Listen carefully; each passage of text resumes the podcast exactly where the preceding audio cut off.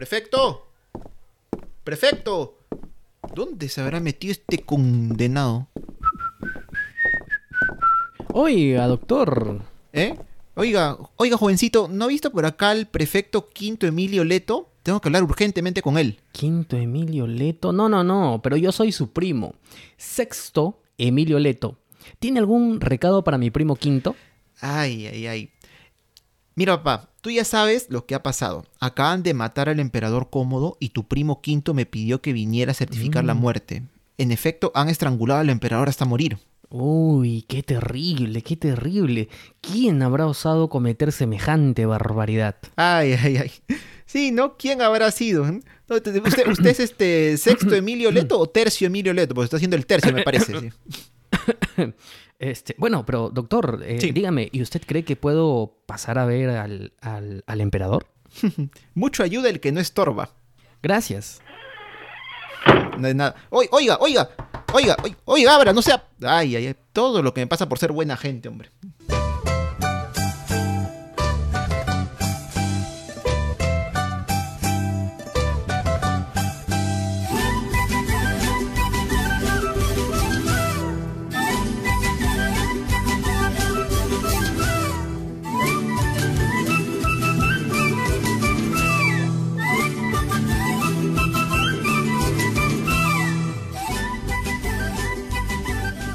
Hola amigos, ¿cómo están? Bienvenidos al segundo episodio de la tercera temporada de Por las Rutas de la Curiosidad.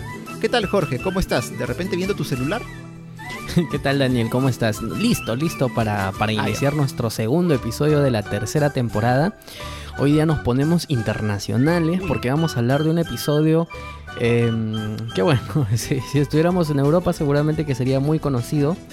Aquí en el Perú, aunque eh, eh, estudiamos la historia universal, en realidad el enfoque del, estudio de la historia universal aquí en el Perú es más que todo identificar ubicaciones geográficas, este, principales aportes, estructura social, estructura política y un poco más, ¿no? De cada una de las, de las grandes culturas de, bueno, de la historia antigua. Y en este caso nos estamos yendo a Roma. Eh, hay que tener en cuenta pues que la historia de Roma es una historia inconmensurable, es muy grande. Un imperio que existió durante siglos. eh, pero en esta ocasión nos estamos yendo a un año, bueno, no, no, es, no es un año en sí, aunque ya vamos a, a explicar por qué es que se llamó así, pero eh, son años turbulentos. Y si el episodio pasado estábamos en una guerra civil prehispánica aquí en suelo, en suelo peruano, ahora nos estamos yendo a una guerra civil, pero en suelo romano. Es muy interesante Jorge porque, bueno, mejor dicho, es muy emocionante también porque creo que es la primera vez que vamos a hablar de lleno en el podcast acerca del Imperio Romano, ¿no? Creo que no lo habíamos Sí. hecho antes, sí. Y Eh, sí, no, no hemos, de repente por ahí un personaje, no sé, pero... Sí, por ahí de, de- de refilón, ¿no? Pero, pero así, así, hablar concretamente de Roma, la verdad es que no. Eh, sí, es, es emocionante, ¿no? Porque al fin y al cabo, este, lo que ha dejado Roma eh, como legado al mundo es realmente muy importante. Pero hoy día no vamos a hablar tanto de su legado, sino de hechos, hechos concretos, concretos. sí, obviamente, porque no nos va a dar tiempo, como en muchos casos este, o temas históricos, de conversar acerca de Roma en este programa. Imposible. Y si bien en el episodio anterior, en el que conversamos sobre la guerra civil eh, entre Huáscar y Atahualpa, lo titulamos Dos hermanos, un imperio, eh, en comparación este, con esta novela eh, mexicana, Dos mujeres, un camino, bueno, creo que este episodio también que trata sobre una guerra civil, sobre personas que pugnan por hacerse del gobierno de un imperio, podría ser la secuela también telenovelesca, ¿no? Podría llamarse, podría haberse titulado también El Premio Mayor. Ahora, no sé si, si quién hubiera sido Huicho Domínguez, acá tampoco, ¿no? Sí, eh, al, al final, eh, sin, sin este, sin este sustantivo abstracto que se llama poder, eh, creo yo que lo- los libros de historia estuvieran, estuvieran vacíos. No, Mm, prácticamente. tranquilamente. Sí, sí, sí. Mm, En realidad casi toda la historia eh, se trata sobre, sobre una historia del poder, porque es la ambición de siempre, el poder, el poder de alcanzar determinados objetivos y en este caso estamos hablando del poder para alcanzar el imperio romano. Eh, estamos en una época, bueno, ya más o menos les vamos contando, estamos eh, en el siglo II. Eh, fines del siglo II. en Fines del siglo II, 192, 193 de, nuestra era, o después de Cristo, como ustedes quieran, quieran llamarlo. Y estamos, eh, solamente para, para puntualizar, estamos ante el gobierno de un emperador que es hijo de otro emperador famoso, hijo de Marco Aurelio. Estamos hablando de Cómodo cómodo, ¿no? ¿Qué tal nombre? Y de Marco Aurelio, ¿no? Esto justamente, su padre era emperador. bueno, disculpen, ¿no? Pero bueno. Lo que pasa, bueno, contextualizando también un poco, a ver, eh, el Imperio Romano fue más o menos a 80 años o 70 años antes cuando había alcanzado su máxima expansión. Sabemos que uno, al menos para mí, te comento, uno de los detalles más interesantes del Imperio Romano es ver la expansión, ¿no? Uno de los estados tranquilamente más grandes de la historia universal. No sé si el más grande, pero uno de los más. Y si bien ya en este tiempo, en el año 192-193, durante el gobierno de Cómodo, ya las fronteras del imperio romano habían medrado un poco, de todas maneras era un imperio muy grande que se extendía por uno de sus extremos, casi al norte, desde la región de Caledonia, que es la actual Escocia, hasta la región que es la entrada de Mesopotamia, o sea, la frontera actual entre Turquía, Irán e Irak. Antes, durante el gobierno de Trajano, como dije 80, 70 años antes, el imperio todavía era más grande. Este, este, comprendía lo que actualmente es Armenia, Azerbaiyán, Georgia, también toda la zona de la Mesopotamia completa. O sea, estamos hablando de una nación colosal. En esta época de Cómodo, estamos hablando, por ejemplo, imagínense que ciudades desde Glasgow hasta Edimburgo, que son las principales de Escocia, que es el norte de la isla de Gran Bretaña, hasta esta frontera entre Turquía, Irán e Irak, imagínense que todo fuera un solo país. Un solo país entero gobernado por, en este caso, solo una persona, porque ha habido casos en que han habido dos emperadores, por ejemplo, el padre de Cómodo, que fue Marco Aurelio. Marco Aurelio este, fue, eh, co-gobernó junto con Lucio Vero, que era su hermano. Eh, pero bueno, al final se volvió ya con Cómodo esta forma de un solo emperador. Y bueno, es durante este gobierno de Cómodo donde pues las cosas van a empezar a tambalearse un poco eh, durante, eh, o mejor dicho, en el Imperio Romano, ¿no? Porque había habido antes de Cómodo cinco emperadores, entre los que se cuenta su padre Marco Aurelio, que no lo habían hecho tan mal, al menos como lo cuentan las crónicas históricas. Claro, eh, se entiende que el gobierno de Marco Aurelio es un, gobierno responsable y que además le dio eh, mayor preponderancia a los esfuerzos militares eh, para consolidar justamente la expansión romana.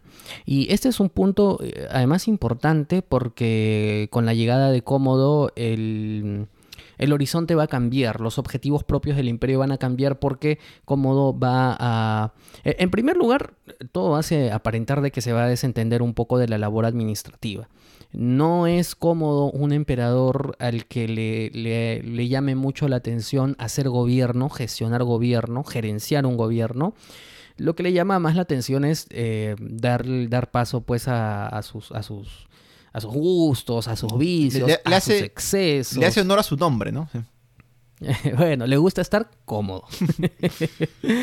Me pregunto que si en su cama había colchón como doy. Eh, ¿Cómo acomoda, como doy, oye? como Fernando. claro. Eh, entonces, al final, esto obviamente deriva en un gobierno inestable, ineficiente. ¿Por qué? Porque en su oportunidad no colocó a las personas más idóneas en determinados cargos importantes, sino que eh, colocó a sus amigos. Colocó a sus amigos y al final eso le va a traer consecuencias importantes, ¿no? Entre ellos está Cleandro. Cleandro que era un liberto que cada vez se va a hacer con, más poder. Eh, y que en realidad eh, lo que había era una intención ya desde, desde aquí empezamos a ver de que el poder ya no es que se ganaba y ya no es que se tenía, porque, porque por ejemplo en el caso de los senadores, para tú ser senador era casi un cargo hereditario, que se entiende que, que si tú estabas en el Senado es que, pues, que eras parte de la nobleza, pero ya en esta época empiezan a venderse algunos cargos, empiezan a venderse cargo con el fin de acceder a estos espacios de poder y esto no es obra propia de Cómodo, pero Cómodo lo deja pasar porque a él, una vez más, como digo, como que no le interesa mucho eh, gobernar.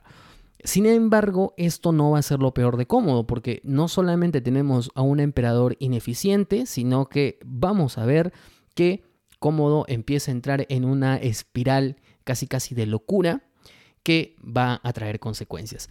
Pero antes de hablar de todo ello y de las consecuencias post eh, gobierno de cómodo, vamos a hablar poscómodo. Vamos a hablar en los siguientes bloques. Pero antes, pero antes tenemos un nuevo bloque aquí en Por las Rutas.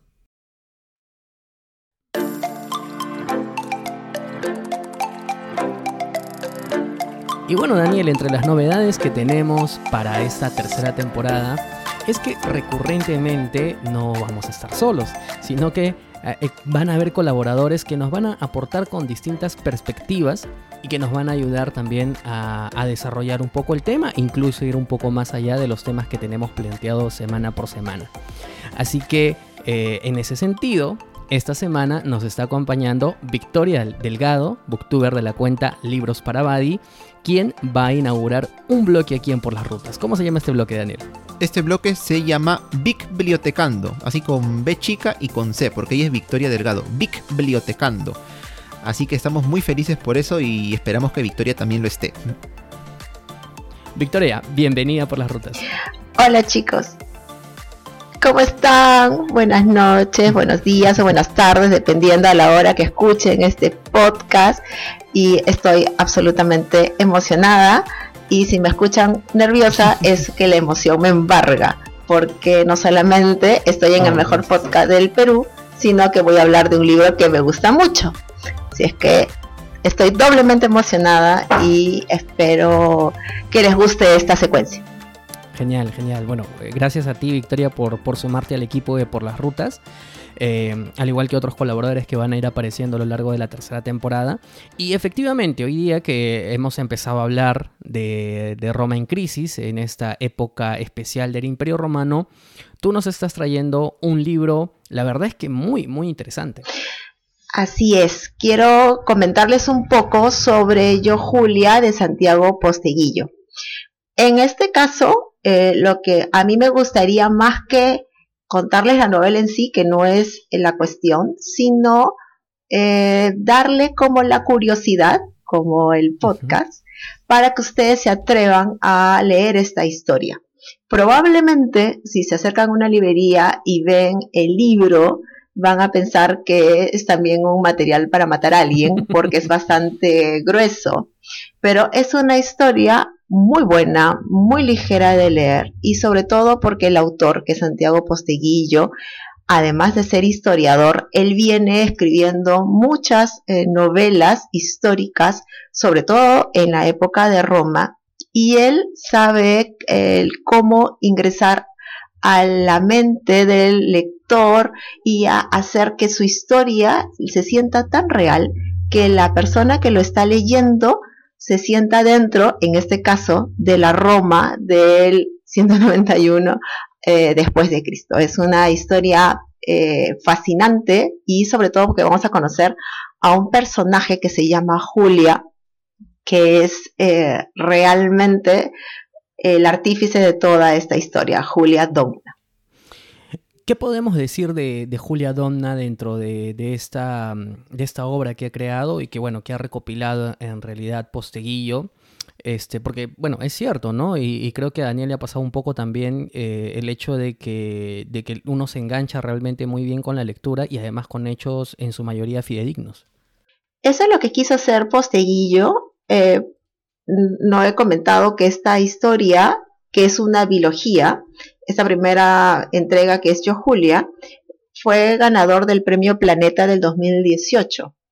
Y eh, el personaje principal, que es Julia Domna, es la, en este momento, esposa de un de, uno de los, de, los personajes principales de esta historia. ¿Quién es Julia? Julia es una mujer eh, audaz, inteligente y que tiene una sola meta, crear una dinastía. Tenemos que regresar a la, época donde las mujeres eran en su mayoría pues eh, figuras al costado del, en este caso de los emperadores, ¿no? No tenían ninguna relevancia más que su belleza o eh, lo que vaya a, tener de papel dentro del imperio romano. Pero Julia eh, ella se siente y se sabe que va a ser esposa de un emperador y que ella lo que quiere es crear una dinastía. No quiere algo para hoy, ella quiere crear un futuro y un futuro donde esté su familia impresa. Entonces es una mujer inteligente, inteligente, eh, bella, es algo de que Posteguillo lo, lo resalta mucho, ya llega un momento que le dices, ya, pues ya, Santiago, ya sé que es guapa, ya, ya lo sé, ya, no me lo restrigues en la cara. Pero además de eso, es astuta, es astuta, ella sabe cómo, eh, por ejemplo, encandilar al esposo, cómo hacerle creer a él que la idea es suya, cuando realmente la que hace todo esto es, es Julia, ¿no? Realmente es es una historia que te atrapa. Al inicio aparece Julia, porque ella obviamente es el personaje principal, pero lo que realmente estamos viendo es que los últimos días del emperador eh, cómodo, que está en, cristiano, le, bastante loco, el, hombre aquí le está, pero le patina mal y creo que si le haces un examen psiquiátrico, pues no pasa ninguna, de frente va a dormir al, al este, alguno de esos, ¿no? Porque en serio, el muchacho le, está súper Entonces, es la caída y cuando leí esta historia justo, bueno, realmente justo no, en todo, todo este 2020 fue un año de convulsión política y social en nuestro país. Y cuando leía la historia era está pasando más o menos lo que ocurre en nuestra, en, nuestra historia actual. O sea, tú solamente le cambiabas los nombres, claro, acá no había sangrientas este, que uno mataba al otro, pero eh, casi, casi, ¿no? Estado, está muy cerca. Entonces, todo el tema del poder, de cómo pones un, un, emperador y sacas a otro, las consignas que se armaban, el que realmente a mí me interesa que esté en el poder porque este va a ayudarme a que eh, el imperio crezca o mis propios negocios crezcan, no tanto el imperio, no, los negocios de los senadores, no, es una cosa alucinante y realmente la corrupción está desde literalmente los primeros tiempos de la vida. Es bastante interesante, teniendo en cuenta que si nos remontamos también a los hechos históricos, vemos que mm, eh, gobernantes mujeres en realidad en la época antigua, en la edad antigua, por ahí incluso en la edad media, en la sociedad que nosotros llamamos Occidente, llámese Europa y toda esta zona adyacente, no lo vamos a encontrar. Recién reinas, emperatrices que gobiernan literalmente un país, en teoría y en práctica aparecen por la edad moderna, lo vemos en Inglaterra, en Rusia, pero en esta época antigua las mujeres pues en realidad no tenían ese, ese derecho, de gobernar, salvo quizá en China, que creo que hubo una emperatriz en épocas antiguas antes de Cristo, pero mm, vamos a Roma, nunca hubo una emperatriz, por ejemplo, tal cual que gobernara el imperio este, este, como sí se hizo, por ejemplo, como digo, años después en Rusia, ¿no? Que hubo una emperatriz, este, que fue Catarina la Grande que gobernó, o como lo hay ahora en Inglaterra, que hay una reina que es quien gobierna. Y acá en la novela, pues se nota bastante todas esas características de Julia Domna, que creo que podríamos añadir una más por ahí, que es esta, esta ambición que ella tenía, ¿no? Para bien o para mal, esta ambición y que es un carácter muy resaltante de ella, más allá, como, como mencionaste, Victoria, de su inteligencia, su astucia y su belleza, que también este Santiago Posteguillo la resalta muy, de una forma muy, muy frecuente, ¿no? De todas maneras es un personaje bastante bien construido, creo yo, pero también basándose en muchas de estas fuentes históricas que, bueno, él como historiador, el autor debe tener. Eh, de todas maneras, pues es un, es un personaje creo que, que, cautiva mucho, ¿no? A uno, sobre todo teniendo en cuenta que llega uno a inmiscuirse en esta época en la que las mujeres no tenían ese papel tan activo, pero en Julia Domna uno sí lo ve, ¿no? Eso creo que es algo que cautiva mucho. No sé qué, qué opinión te merecería en este caso el personaje de Julia Victoria o, de repente algunos otros que aparecen allí, que son eh, personas que sí existieron en la vida real y que, y que participaron de hechos mm. históricos bastante trascendentes. Eso es lo que quiso Santiago Posteguillo en las entrevistas que él luego brinda sobre Julia, sobre yo Julia, de que es, él intentó buscar y se pasó muchos años eh, buscando información sobre lo que ocurrió con Julia. Obviamente los diálogos y, hay algunas apariciones que, que, tiene ella, ¿no? Esos sueños, es absolutamente ficción, ¿no? pero él fue muy, muy fidedigno o intentó serlo lo más que se pueda porque lo que quería era contar la historia de, Julia.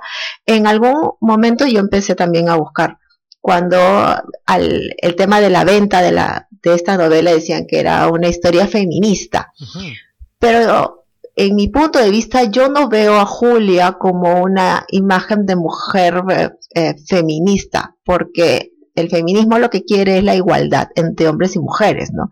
Julia no, ella, Julia lo que quería era una dinastía, ella lo que quería era poder. Ella no se preocupaba, por ejemplo, por las mujeres esclavas. Ella no le interesaba nada más que llegar a, al poder tal como ella lo, lo presentía, lo perfilaba. Ella estaba con... Claro, era era una mujer egoísta también, ¿no? Ella lo que a quien tenga que manipular para lograr sus objetivos lo iba a hacer.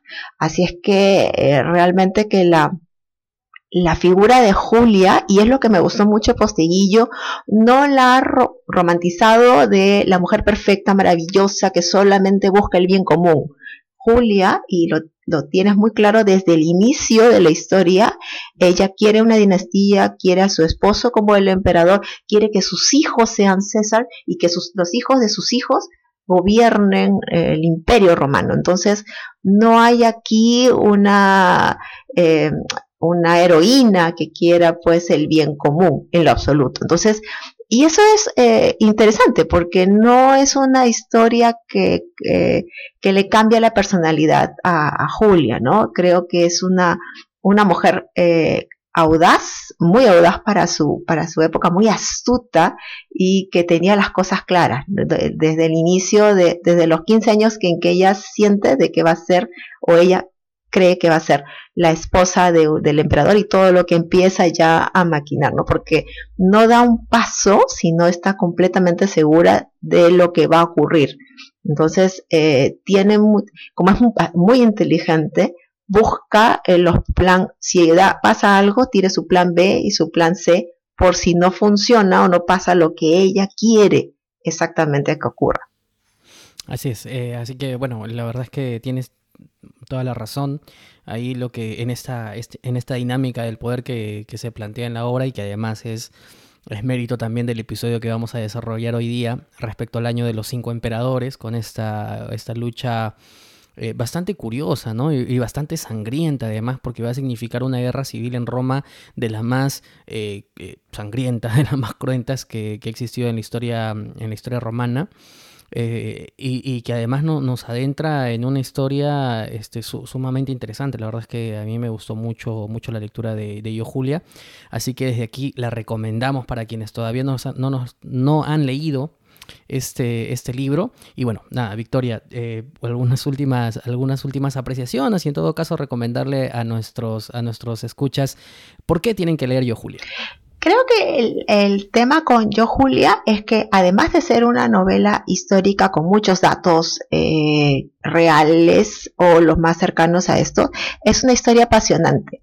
Ahora, si ves el libro y puede que hay muchas personas que sientan yo no voy a acabar este libro ni en los próximos dos años, recuerda que también existe el audiolibro y en por ejemplo, está Storytel, que es una aplicación en la cual tú puedes escuchar el libro y el audio te puede ayudar en los momentos en que sientas de que eh, no podrías acostumbrarte a una lectura, pero realmente es una historia que te mantiene todo el rato pegado y que como les comentaba en su momento cuando la estaba leyendo, yo decía, esto está ocurriendo ahora y va a seguir ocurriendo, o sea, porque seguimos viviendo en el mundo que vivimos y esta y la historia es la misma, simplemente que cambia de personajes y de lugares. Así es que les recomiendo muchísimo que lean Yo Julia, es una biología.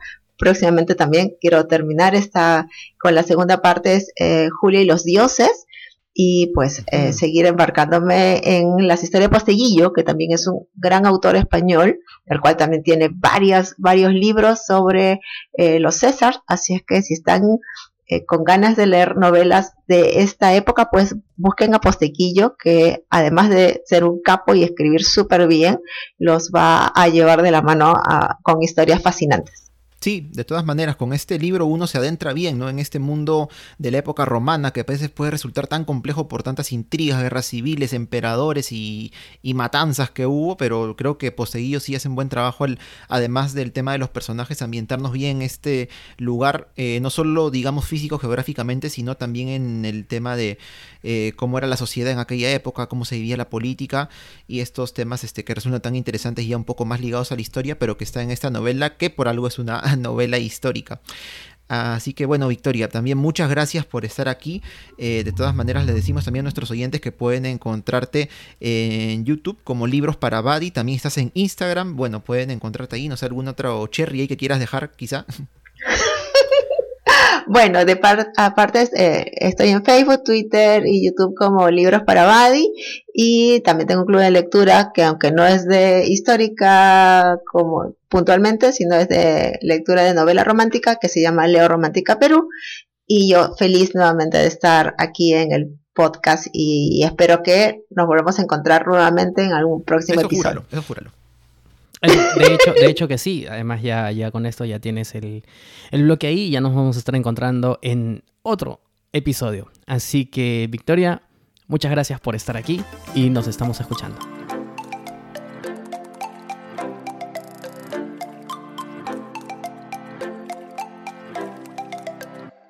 Bueno, Jorge, habíamos dejado la acción eh, durante el gobierno de Cómodo y conforme a lo que habíamos contado, eh, parece, eh, sobre todo habiendo escuchado a Victoria anteriormente y también leyendo en realidad la historia en diversas fuentes en internet, en libros, que Cómodo eh, es como que el, el, paradigma casi perfecto de muchos emperadores romanos que hemos visto ya después reflejados en medios como la televisión, las películas, ¿no?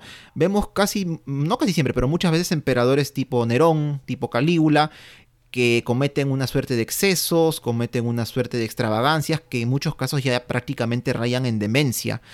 Obviamente estos emperadores no siempre terminan bien. Ahora, otro tema creo que podemos resaltar aquí es que, a ver, eh, estabas mencionando también este, que en el caso de los, de, los senadores, bueno, eran, eran personas aristócratas, nobles, pero ya después del reinado de Cómodo vamos a ver cómo incluso el cargo de emperador, imagínate el, gobernante prácticamente del mundo, como lo decía en ese entonces, iba a ser vendido. Ahora, es un tema que llama la atención habiendo leído para, para hacer este episodio, el hecho de que eh, parece que en Roma, en el Imperio Romano, no preponderaba mucho este tema del linaje real por medio de la sangre, ¿no? Actualmente cuando escuchamos de reyes y de emperadores vemos que se trata de mantener las dinastías, que yo soy emperador, tengo mi hijo, primogénito. claro, el primogénito, que mi hijo también tenga su hijo y esto vaya de generación en generación hasta que, bueno, en alguna guerra eso se termine. En Roma ocurría esto porque sí había un hecho o un tema de que el emperador pudiera escoger a su hijo, o si es posible el primogénito, bueno, este, como, como sucesor. Pero, como César. Claro, como César, claro, como César, porque claro, el título de César es el que se le da al sucesor y el título de Augusto se le daba al emperador y en ocasiones excepcionales a la esposa o a la madre del emperador. O sea, es distinto el Augusto y el César. Pero algo, algo, que quería resaltar era que, por ejemplo, antes de Cómodo estuvo Marco Aurelio y antes de Marco Aurelio eh, estuvo otro emperador que fue, y también perteneció a la misma dinastía obviamente, que fue Antonino Pío, antes que él estuvo Adriano, antes Trajano y antes Nerva. Todos ellos fueron padres e hijos, pero no fueron padres e hijos eh, biológicos, sino adoptados. Se tenía esta, no sé si llamarla costumbre o tradición, cómo, cómo llamarla, de que si yo soy emperador y veo que alguien de repente más joven que yo es muy apto para poder gobernar el imperio una vez que yo ya no esté, le digo, ven, te adopto como mi hijo y ahora sí eres mi hijo y, este, y de esta forma ya te vuelves emperador, ¿no? Se dio, como digo, con Nerva, Trajano, Adriano, Antonino Pío, que adoptó a Marco Aurelio y Lucio Vero, que eran hermanos adoptivos, no biológicos, este, en esta dinastía antonina, pero Marco Aurelio sí tuvo un hijo biológico que fue cómodo le dio justamente la, el título de César, o sea, lo nombró sucesor de él. Y bueno, las cosas no fueron tan bien porque como ya se, ha mencionado, este, el Cómodo tranquilamente pudo haber protagonizado la película Las locuras del emperador, ¿no? Eh, es que. Mm, y, llama un poco la atención, además, ¿no? O sea, como el, el, hijo de un emperador importante, que ha quedado su nombre en la historia como un emperador importante, describe casi casi un antagonismo entre hijo y padre, ¿no? Porque es un claroscuro. Un, un, un claroscuro este, en detrimento, además del imperio, y en detrimento de su propio gobierno, porque Cómodo va a entrar en una espiral de, em, de inestabilidad y, además de muchas sospechas con respecto a posibles, em, posibles conspiraciones que puedan realizarse contra él. Pero bueno, para darnos algunas ideas así muy rápidas antes de pasar, podemos decir que, por ejemplo, tenemos que en el año 191 eh, estalla un incendio en Roma. Bueno, eh, incendios en Roma han habido, han habido algunos, y no solamente en Roma, en Roma, sino en el Imperio Romano y en otras ciudades. Pero bueno, hubo un incendio y este incendio destruyó algunos edificios públicos, como por ejemplo el Templo de Pax o el Templo de Vesta también. Y Cómodo eh, no sé si interpretó esto o le quiso dar una interpretación distinta y dijo, bueno, yo soy el nuevo Rómulo. Entonces, como yo soy el nuevo Rómulo, haciendo referencia a la leyenda de, Rómulo y Remo, eh, fundadores de, Roma, Que, es una, una, leyenda realmente muy interesante y que como toda leyenda tiene algunos puntos que nos jalan a hechos históricos reales. Entonces él vuelve a fundar la ciudad, ¿no? Entonces eh, funda nuevamente la ciudad y le pone el nombre de Colonia Lucia Ania Comodiana. o sea, Comodiana este, por su nombre. Claro, no podías decir, este, este maestro, este, ¿cuánto falta para llegar a Roma? No, ¿cuánto falta para llegar a la Colonia Lucia, no sé qué, Comodiana? Ania Comodiana. Ahí está. Así tenías que hablar, si no, frito. Eh, eh, eh, tal cual, ¿no? Además, este, le vuelve a nombrar los, los meses, que eran los meses que ya más o menos nosotros conocemos, y los 12 meses del año van a, llamarse Lucius Aelius, Aurelius, Commodus, Augustus, Herculeus, Romanus, Exuperatorius, Amazonius, Invictus, Félix, Pius. bueno, bueno, me suena a Harry Potter un poco, no sé. Sí, suena como que estoy haciendo un hechizo, ¿no? a, lo Homora. a lo Pero, pero bueno, solamente para darnos un par de ideas. Y otra de las aficiones de Cómodo que va a sacar mucha chispa, mucha roncha en el Senado. Era el Oaxaca del Imperio Romano. es, em, el gusto que él tenía por realizar actividades de gladiador. Ajá. Bueno, eh, retomando un poco, o mejor dicho, trayendo de nuevo lo que mencionaste, estos cambios a los meses del año, no sé si lo mencionaste, no recuerdo, pero claro, son los nombres que tenía Cómodo, ¿no? Imperator, Lucius, Aurelius, tal, tal, tal, Cómodo, y los puso a los nombres del año. Solamente así un datito nada más, es porque cuando vemos también este, los nombres en la época del Imperio Romano, escuchamos, ¿no? Cayo Julio César, este, Marco Aurelio, no sé, este y otros parecidos, claro, porque ahí se utilizaba de una forma un poco distinta como lo tenemos ahora, ¿no? Ahí se utilizaba el pre, praenomen o prenombre. Luego, sí. claro, luego que era como un nombre muy familiar con el que normalmente tu familia nomás te conocía o te hablaba. luego estaba el nomen, que era como que el apellido, o sea, qué clan o familia grande pertenecías, y luego el cognomen, que era ya de esta familia, a qué rama de tal familia pertenecías, ¿no? Un poco distinto a como lo hacemos ahora el, tema de la nomenclatura, si es que se llama así, o de los nombres que tenemos, pero por ahí nos puede servir para poder este, entender un poco cuando leamos esos nombres este, que son dos, tres, hasta cuatro en algunas ocasiones de los personajes de la historia eh, del Imperio Romano. Hay, hay, hay, un episodio fantástico, Daniel, no quiero que se me pase tú que has hecho esta referencia y una explicación muy precisa respecto a, a cómo se utilizaban los nombres en Roma. Hay un episodio precioso de la escóbula de la brújula respecto al origen de los nombres, en donde también explican lo que, lo que tú más o menos has explicado. Este, y la verdad es que el episodio es es, es, es, genial, es genial, así que yo recomiendo que lo, que lo escuchen, después que escuchen este, claro está. y bueno, entonces, ¿qué es lo que pasa? Que eh, Cómodo pues tenía un gusto especial por ser eh, partícipe de las luchas, de, estas, de, estas luchas, este, organizaba circos muy costosos, ¿no? Y aquí viene el punto, las finanzas de Roma estaban totalmente desequilibradas porque hacer estos esfuerzos eran esfuerzos importantes que conllevaban muchos recursos y evidentemente estos recursos al final eh, ponían en peligro las finanzas de Roma y la estabilidad propia del imperio. Pero él no se hacía problemas, él estaba, él participaba de las propias luchas eh, contra animales, contra otros gladiadores también. Eh, existe una cifra un poco este, alucinante de la cantidad de gladiadores que pudo derrotar en la, en la arena, aunque se cree de que en realidad los gladiadores que les ponían enfrente o si estaban drogados o, estaban... Tenían algunos problemas físicos, ¿no? Claro, entonces era como que sí o sí ibas a ganar. Obviamente, ¿no? Obviamente. sí o sí ibas a ganar. Entonces, y, y cómodo lo que se creía era un nuevo Hércules, ¿no? Entonces, más o menos como que las, las representaciones que se tenían de él eran así. Pero bueno, dicho todo esto, eh, va a acontecer de que un gobierno cada vez más eh, megalómono, megaló, megalómano, megalómano, este, va a, llegar a su fin, ¿no? Porque eh, él empieza a ejecutar a muchas personas en el entendido de que están preparando conspiraciones contra él. Y efectivamente ante esta suerte de locura que estaba gobernando Roma, hay quienes organizan una conspiración y entre ellos está una persona de su suma confianza que era su amante, Marcia.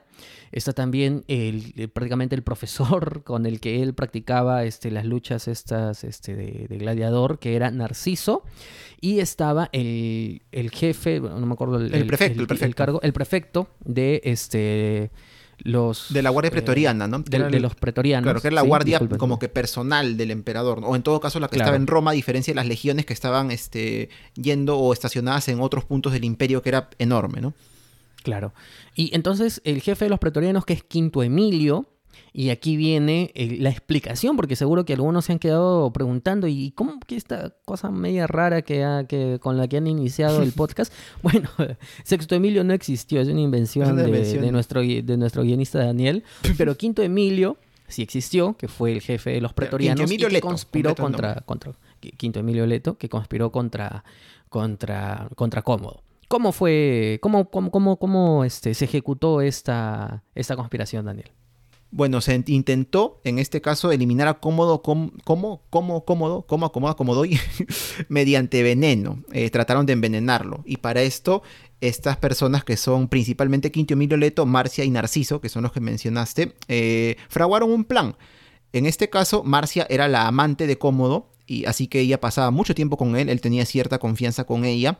Y ella lo que hace en conjunto con Quinto Emilio Leto es poner veneno en el agua o en el vino de Cómodo, eh, una vez que él quería beber esto, y se lo dan.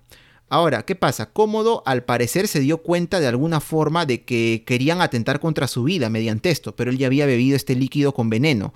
Y lo que hace, ah, me quieren matar. Está ahí, fuerza el vómito para así poder expulsar todo este veneno que él había ingerido. Eh, algunas fuentes dicen que no, que ahí dijo, ah, me quiere matar, no lo voy a permitir, no sé qué. Se fue, parece. Algunas fuentes dicen que se fue a su cama, otras que se fue a una bañera. Pero ya parece que Quinto Emilio Leto ya tenía maquinado bien qué hacer en caso el veneno no surtiera efecto. Claro, el plan B, ¿no? En caso del efecto, el veneno no hiciera efecto incómodo. Y para esto llama justamente a Narciso, que, como dijiste, no era un luchador, un atleta, un liberto, es decir, un, alguien que había sido esclavo anteriormente, ahora ya no lo era. porque en ese tiempo los esclavos podían comprar su libertad, por ejemplo, era un tema muy interesante, ¿no? Los esclavos también tenían como que ciertos derechos, ganaban un sueldo, muy, muy, muy interesante, diferente de lo que conocemos acá como esclavitud. Pero bueno, entonces Narciso llega y lo que hace es ahorcar a Cómodo finalmente. De esta manera es que termina sus días pues este emperador tan controvertido y que en realidad hizo tanto daño al imperio romano, sobre todo en el hecho este que mencionaste, ¿no? De gastarse las finanzas del imperio, las arcas del imperio en espectáculos donde resaltar su disque fuerza, este, su disque parecido con Hércules y todo aquello, ¿no? Así que de esa forma se eh, quedó sin emperador Roma. Por el sí, y de hecho hay, muchos que sostienen de que el gobierno de, de Cómodo es, es lo que inicia la decadencia de Roma que, bueno, e, e, es, es, como para verlo, ¿no? Porque tú sabes además que 200 años más tarde Roma va a, tener, va a terminar partiéndose, ¿no? Porque ya no, no, puede, no puede dar más de sí. Eh, la misma noche que, asesinan a, Cómodo, inmediatamente se busca su, em, sucesor. Eh, su sucesor, quien iba a tomar eh, la, toga púrpura un poco para evitar cualquier conflicto. Imagínate tú, ¿no? Para evitar cualquier conflicto y al final lo que pasa. Y van a elegir a Publio Elvio Pertinax. Publio, Publio, Publio Elvio Pertinax era senador, era parte del, Senado romano. Y bueno, Pertinax no se hace problema, ¿no? Le dicen, oye, Pertinax, sí, bueno, acabamos de matar a Cómodo, bueno, ya está un poquito loco, ¿no? Habla, vas. este, y Pertinax lo piensa un ratito y dice, ya, pues, vamos. eh, y, ya está, así de fácil, así de fácil. Al día siguiente se proclama a, Pertinax, además con, con, el apoyo del Senado, y él termina convirtiéndose en emperador.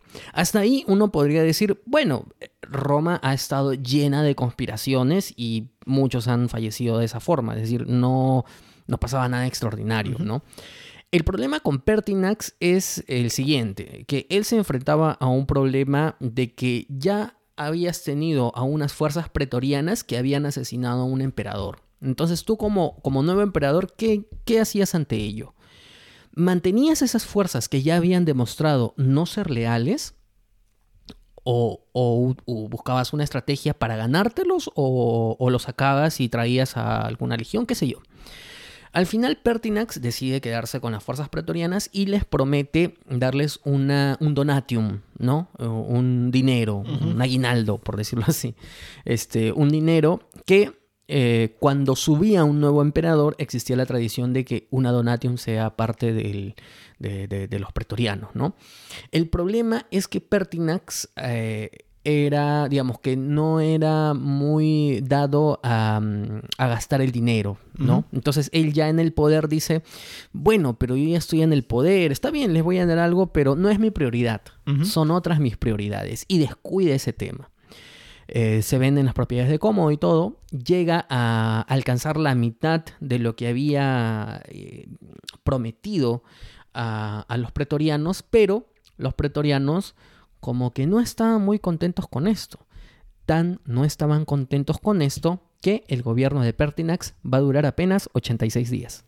86 días, o sea, ni tres meses llegó el gobierno de Pertinax y bueno, también termina asesinado, ¿no? En este caso, según cuentan también este, las crónicas, eh, llegaron, ¿no? Este, en un momento él, se sintió como que, él estuvo como que acorralado junto a su familia, se quedó en un momento solo, llegan las tropas y él como que les hace el frente, les hace el pare, ¿no? Un momento de valentía y le dicen, oigan, ¿por qué me van a matar? Yo soy el emperador. Y las tropas en este caso los pretorianos como que se, mm, no se espantan, sino que se, eh, se sorprenden de esto, ¿no? Como diciendo, oh, yo pensaba que él se iba a esconder, que iba a robar por su vida, no me maten, por favor, pero no, nos está haciendo frente.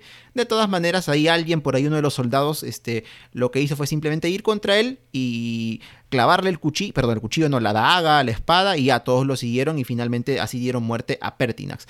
Se quedó nuevamente sin una cabeza el imperio romano, sin emperador y obviamente había nuevamente que buscar algún sucesor. Para esto démonos cuenta, ojo Jorge, que ya con Pertinax, no lo mencionamos, ya se había terminado una dinastía, la dinastía Antonina. Pertinax de repente quiso por ahí este, mantenerse en el poder, ¿no? Pero no, no lo logró, a los 86 días lo mataron y se acabó así su gobierno. Pero bueno, nuevamente, había que buscar un emperador. Y en este caso, pues ya muerto cómodo, a los pocos días muerto Pertinas, ¿qué se podía hacer? A la Guardia Pretoriana parece que no se le ocurrió mejor idea que hacer una, una subasta, ¿no? Para encontrar, a ver, a quién, quién da más, ¿no? ¿Quién da más? A la una, a las dos, a las tres. A ver, por el gobierno de Roma. Imagínate, ¿no? Como si subastaran el, el gobierno, en este caso, qué sé yo, de actualmente los Estados Unidos, ¿no? Que es la potencia máxima en el mundo. Algo sin precedentes. Eh, sí, ¿no? Que en los últimos días podríamos decir pues que... Ah, bueno. Que, que, que, digamos que, que como que Estados Unidos ya ha perdido ese liderazgo y mira, mira lo que está pasando en Estados Unidos, ¿no? Está en camino a perderlo, sí, sí, sí. Sí, pero imagínate, subastar el poder el máximo poder, ojo. ahí va, ¿no? O sea, el máximo poder, porque ya anteriormente en el gobierno de Cómodo, a través de quienes organizaban el gobierno propiamente, se habían estado vendiendo muchos cargos. Interesantemente, uno de los cargos que se compró en su momento, quien compró un cargo en su momento fue Septimius Severus, que ya vamos a entrar a ver quién es él.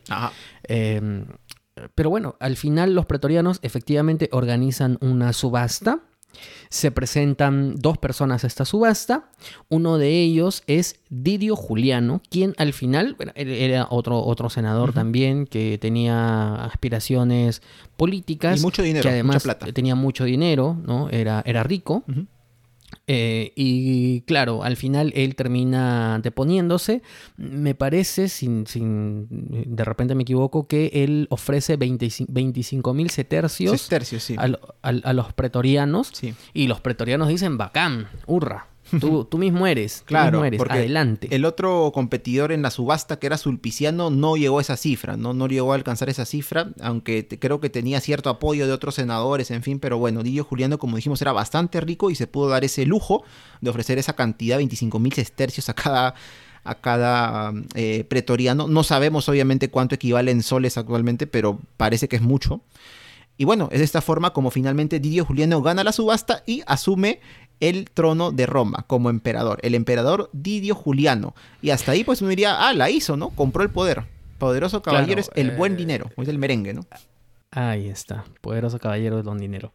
Em, eh, bueno, y, y además ese poderoso caballero, además del, del- del- de la canción, es pues este, creo que una copla de Góngora, quizás, no sé. A ver, los, los, los ruteros de repente por ahí me corrigen. Yo sé que Daniel ya está buscando ahí en internet a ver si me estoy sí. Pero lo- lo- de todas formas, a ver, eh, evidentemente incluso para la época eh, era una afrenta, era una afrenta total para el imperio el que se compre un cargo así como así. Y ante esta situación van a haber tres personas que van a decir, no pues, ¿cómo va a ser esto? No pe causa, ¿cómo va a ser? que son Se- Severus, eh, son, son gobernadores este, provinciales o regionales, ¿no? Que es Septimius Severus, que es Clodio Albino y que es Pesenio Níger. Ellos se encontraban en diferentes regiones, como has dicho, porque eran gobernadores de provincias o regiones romanas, lejos de la, de la capital. Eh, tenían legiones a su cargo, eran eh, políticos, pero también militares, eh, al menos este, mm, dos de ellos bastante experimentados en temas eh, relacionados pues a la milicia, a las luchas y todo aquello. En este caso, Septimio Severo se encontraba donde? En la zona de Panonia, que es lo que actualmente ¿Dónde corresponde está Panonia? a- corresponde a Hungría, más o menos por ahí, ¿no? Europa Central, Europa del Este. Luego el otro señor que era Pesenio Níger se encontraba donde? En Oriente, en la zona oriental del gobierno, el más alejado de Roma. En lo que actualmente que es este, el, del continente asiático, el Medio Oriente, ¿no? Toda esta zona Mesopotamia, Palestina. Ahí se encontraba Pesenio Níger con sus legiones. Y al otro extremo, al extremo occidental, se encontraba quien? Clodio Albino. eh. Y él tenía legiones donde? En la zona de Britania, ¿no? O sea, la isla actualmente de Gran Bretaña, el reino de Inglaterra. Estos- Galia. Y la Galia también, ¿no? actualmente Francia. Francia. Bueno, estos, eh, estos gobernadores, obviamente, como dice, pues, no, así no es por causa, le dicen a, a, a Didio Juliano, tenemos que rebelarnos, ¿no? Porque no es posible que hayan eh, osado, est- han hecho esta afrenta de comprar el gobierno, el trono, bla, bla, bla. Y de esta forma se rebelan, ¿no? Y Claro. e intentan dos de ellos marchar sobre, sobre Roma. Claro, y es que prácticamente Didio Juliano, si bien estaba con el poder, ¿qué poder tenía? Porque estaba en Roma y no podías ir más allá. Porque tenías a los, principales gobernadores de las zonas más estratégicas que, además tenían eh, legiones importantes. Entre ellos, quien tenía más legiones era Septimio Severus, también lo tenía este, eh, Níger. eh, que además, en su momento, lo vamos a comentar en el siguiente bloque, Pesenio Níger se va a alimentar no solamente de las legiones romanas, sino incluso de extranjeros. Pero bueno, eh, entonces prácticamente Didio Juliano se queda pues... eh, eh, Cada vez con menos poder, eh, obviamente. O sea, ca- cada vez con menos poder, poder, pero sobre todo se queda sin opciones, ¿no? Se queda encerrado en Roma. O sea, Roma era su ambición, la consiguió, pero asimismo era su prisión. No podía ir más allá. Y aquí eh, uno de los de, de estos gobernantes, que es Septimius Severus, hace algo inteligente. Y aquí ya entra un poco lo que habíamos conversado con, con Victoria, ¿no? Bajo, bajo la perspectiva de, de Posteguillo, Julia es importante en esta toma de decisiones eh, de, de Septimio Severus. Es decir, ella alimenta a Septimio Severus, ella le da su perspectiva una mujer muy inteligente para que él tome determinadas decisiones. Y una de las decisiones que toma Septimio Severus es que dice, muy bien, si yo en estos momentos marcho a Roma, probablemente este, voy a tener un problema porque me voy a enfrentar con Claudio Albino. Eh, perdón, considerando Entonces- que él era el que estaba más cerca a Roma y podía llegar mm, cuanto antes prácticamente. podía llegar antes. Entonces él dice, muy bien, yo me he declarado emperador, o bueno, mis fuerzas me han declarado emperador, entonces le digo a Claudio Albino, Claudio Albino, tú vas a ser mi César. Y de esta manera, O sea, el yo, te estoy tú- yo te estoy prometiendo efectivamente que tú vas a ser mi sucesor ante mi muerte. Y Claudio Albino lo piensa y dice, bueno, no está mal, ¿no? No está mal. Me nombran César, no hago nada, espero a ver qué pasa. Seguramente eh, va a haber un enfrentamiento entre, entre Severus, entre Septimio Severus y, y- y posteriormente con Pesenio Níger y yo voy a ver cómo se matan entre ellos y ya veré. Y bueno, de esa manera eh, Septimio Severus hace su marcha a Roma eh, y pasa muy tranquilamente. Y efectivamente, eh, al, llegar a, Roma, en, realidad, digamos que, la, resistencia que pudo haber era una resistencia mínima, ¿no? Incluso Didio Juliano intentó que se armaran algunas fortalezas para, para poder mantener el sitio, para poder mantenerse ante la llegada de la fuerza de Septimio Severus. Al final, los pretorianos demostraron no estar a la altura de las circunstancias. Eh, no estar a la altura de, las circunstancias y con esto eh, las fuerzas de Septimio Severus llegan, toman Roma tranquilamente, le, le, causan una emboscada a las propias fuerzas pretorianas y Septimio Severus es inteligente y dice, las fuerzas pretorianas no me dan ninguna fiabilidad. Si bien la tradición es que ellos estén aquí en Roma, protejan al, emperador y protejan la ciudad, en realidad, ¿qué podemos esperar de unas fuerzas que ya han traicionado y ya han matado a dos emperadores y que lo único que les importa es el dinero? No puede esperar nada de ellos y los embosca, este, eh, manda a, matar a, quienes en su momento también asesinaron este, a, Cómodo y a Pertinax, entre ellos eh, Quinto Emilio Leto, y eh, a los demás los desarma y los destierra, los destierra de Roma y a partir de ese momento van a ser las propias fuerzas de Septimio Severus las que van a tomar Roma. Y, ya está.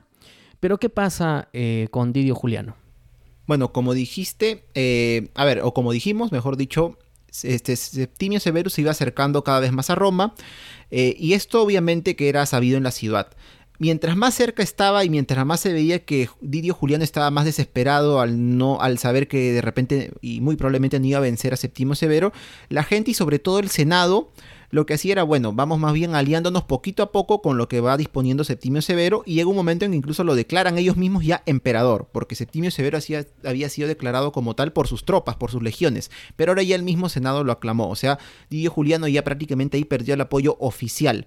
Y ya para eso, este, cuando Septimio Severo ya llega a Roma, eh, me parece que antes que él llegue, ya finalmente, pues, es que a a Didio Juliano se le, se le ejecuta. Ya está él en su palacio, me parece, bueno, en donde él solía estar y llegan algunas tropas, este, y simplemente, en este caso, claro, me parece que son este, tropas ya del mismo Septimio Severo, lo encaran y le dan muerte allí simplemente, ¿no? Una vez más, otro emperador romano vuelve a caer y ahora nos damos cuenta, bueno, que el dinero, como vemos, no siempre soluciona las cosas, ¿no? Le sirvió para encontrar lo que él tanto ambicionaba, que era el puesto de emperador romano, que era lo máximo en aquella época, pero ya, estás ahí y ahora ¿qué haces? Pues el dinero no siempre va a hacerte, va a ser tu aliado ni te va a ser de gran ayuda. Así que de esta forma es que, llega Septimio Severo a Roma y se proclama ya emperador como tal, oficialmente. Claro, eh, Diego Juliano pensó pues que, como tú dices, ¿no? El dinero le iba a alcanzar, dinero que al final no le alcanzó para nada. Eh, y un, día antes de su, de su muerte, el primero de junio, el Senado proclama por unanimidad a Septimio Severo como nuevo emperador. Ojo que el Senado había declarado en su momento a Pertinax como emperador y había declarado en su momento a Didio Juliano como emperador. Eh, Qué voluble, presionado por las fuerzas pretorianas. Claro, pero digamos, era que otra cosa podías hacer, ¿no? O sea, era una cosa más o menos así. Como que de adorno un poco, pero aunque ellos, claro, que dejaron algunos por escrito, creo, sus, sus pensamientos, reflexiones, pero de todas maneras, claro, era quien, si me está amenazando, hago lo que me dicen y por unanimidad probamos determinadas cosas.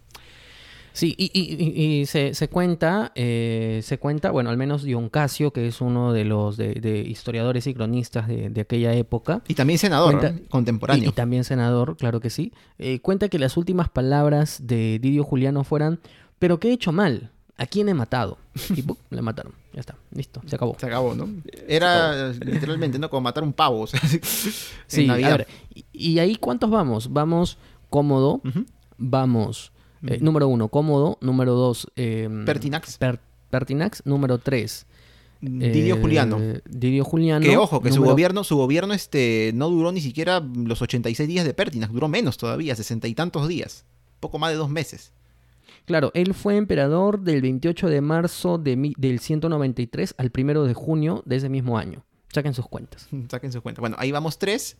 Y el cuarto sería, obviamente, Septimio Severo. Septimio Severus. Septimio Severus, pero quien se estaba autoproclamando emperador también era Pesenio Níger. Pero de esa campaña y de la que sigue, conversamos en el siguiente bloque.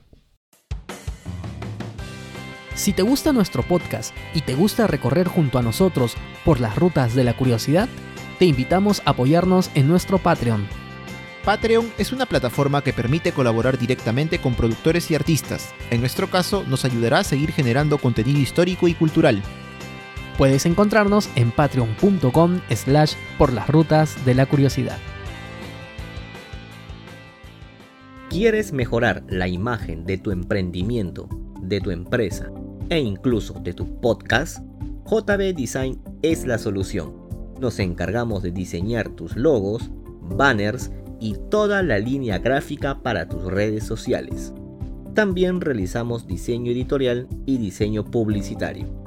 Contáctanos por WhatsApp al 926-895-048 o búscanos en Facebook e Instagram como JB Design, Diseño y Diagramación.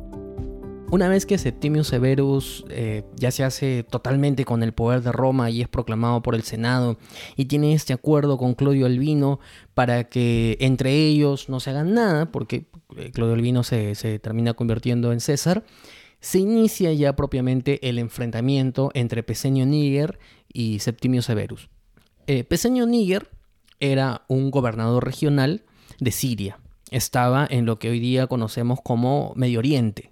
Y evidentemente, Pesinio Níger, a ver, el, asunto aquí es de que em, en cuanto a la calidad de las tropas, eh, Septimio Severus partía con, cierta ventaja.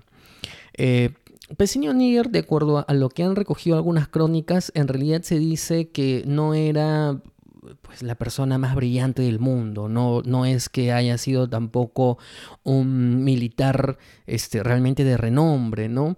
Entonces, eh, si bien sobre él no, no, no existe muchos antecedentes buenos, de todas formas él pensó que con la popularidad que tenía en toda Asia, eh, o bueno, hacia lo que conocemos hoy día, pero toda esta, esta, zona oriental del imperio, eh, pensó que iba a ser eh, suficiente para poder hacerse con, el imperio. Tan es así que a las legiones sirias que tenían va a sumar a las que estaban en Judea, en Egipto, en Bitinia, donde actualmente es Turquía, y otras ciudades. Incluso se llegaron a hacer monedas con su efigie. Y es eso. Entonces, uno de los primeros movimientos que, va a ser, que va a ser eh, Picinio es el de tomar Bizancio. Porque él considera que la toma de Bizancio es una toma importante porque lo hemos conversado ya muchas veces aquí en el podcast, Bizancio pues es un, enclave principal entre Europa y Asia. Y ese es uno de, los primeros movimientos que él va a hacer. Por su parte, Septimius Severus, ante la confianza de que Claudio Albino eh, ya no iba a ser, al menos momentáneamente, eh, no le iba a librar combate, pues parte también hasta esa zona para hacer un enfrentamiento ya directo con Pesinio Níger. La diferencia es que las legiones que tenía, que tenía eh, Septimius Severus eran mucho más importantes y de una mejor experiencia.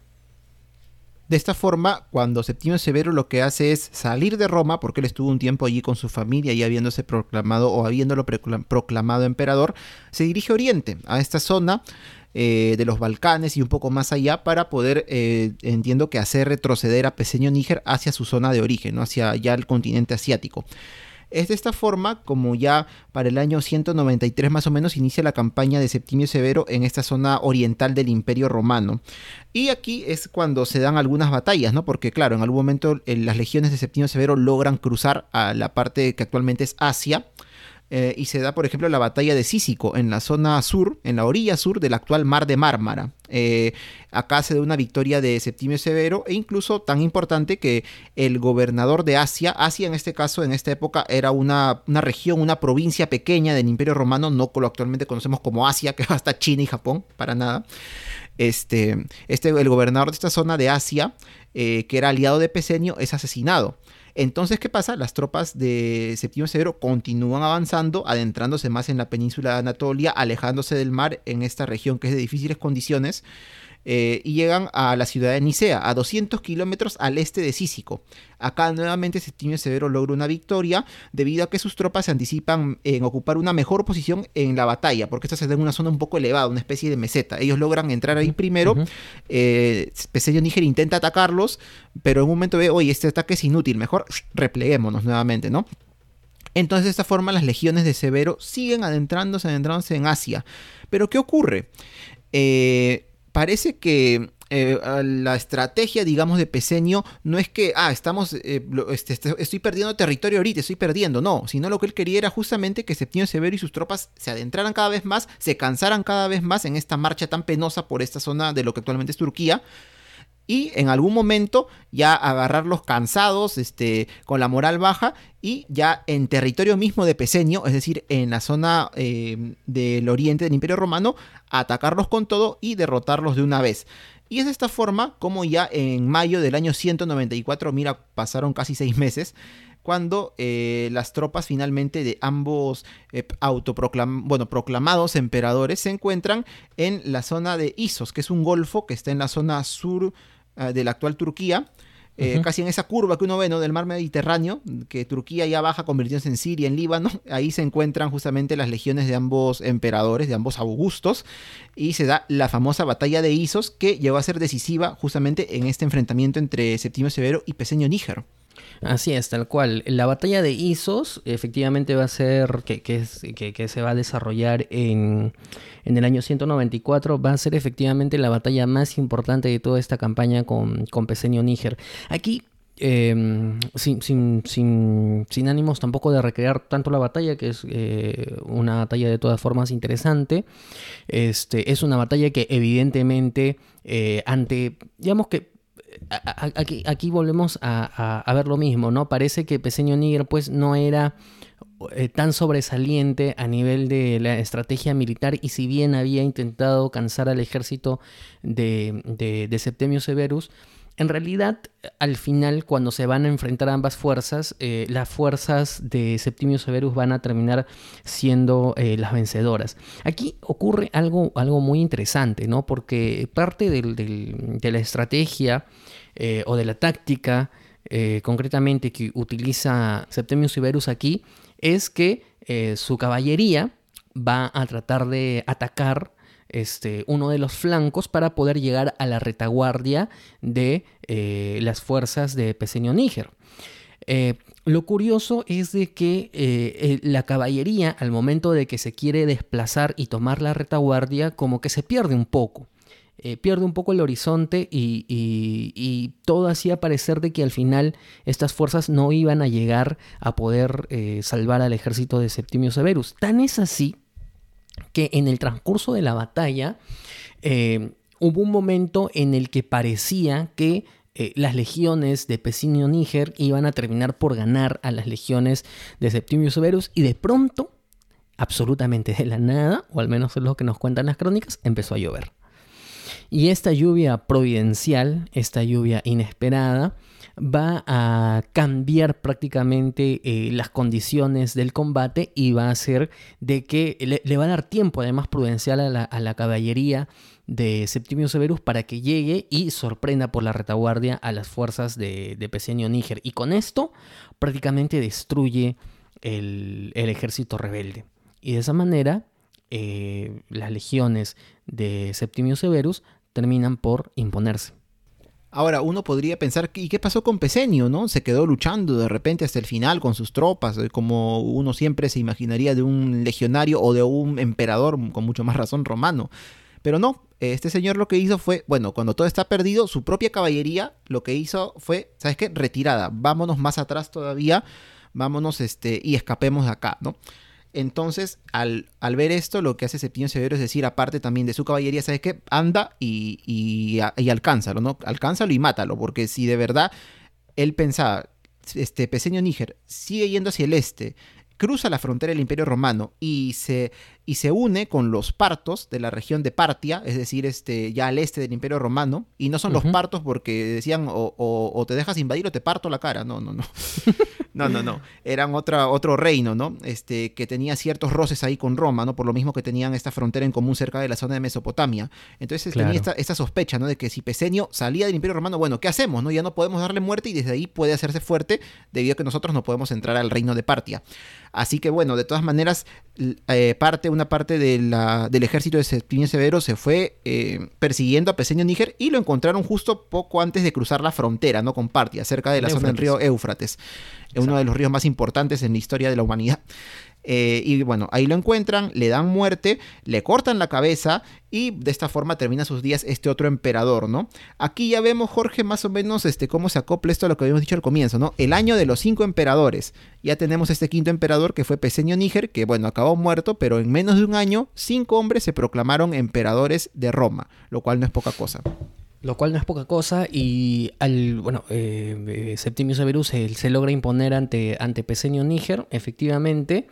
Em, y aquí viene ya el tema, ¿no? Porque Septimio Severus, y, Victoria muy bien lo graficaba, había una, había una ambición de por medio, porque al final el libro de Yo Julia, que retrata muy bien todo este conflicto, eh, retrata una historia de ambición y una historia de poder. Y dentro de, esta, dentro de esta dinámica de poder, lo que se quería era justamente hacerse con todo el poder.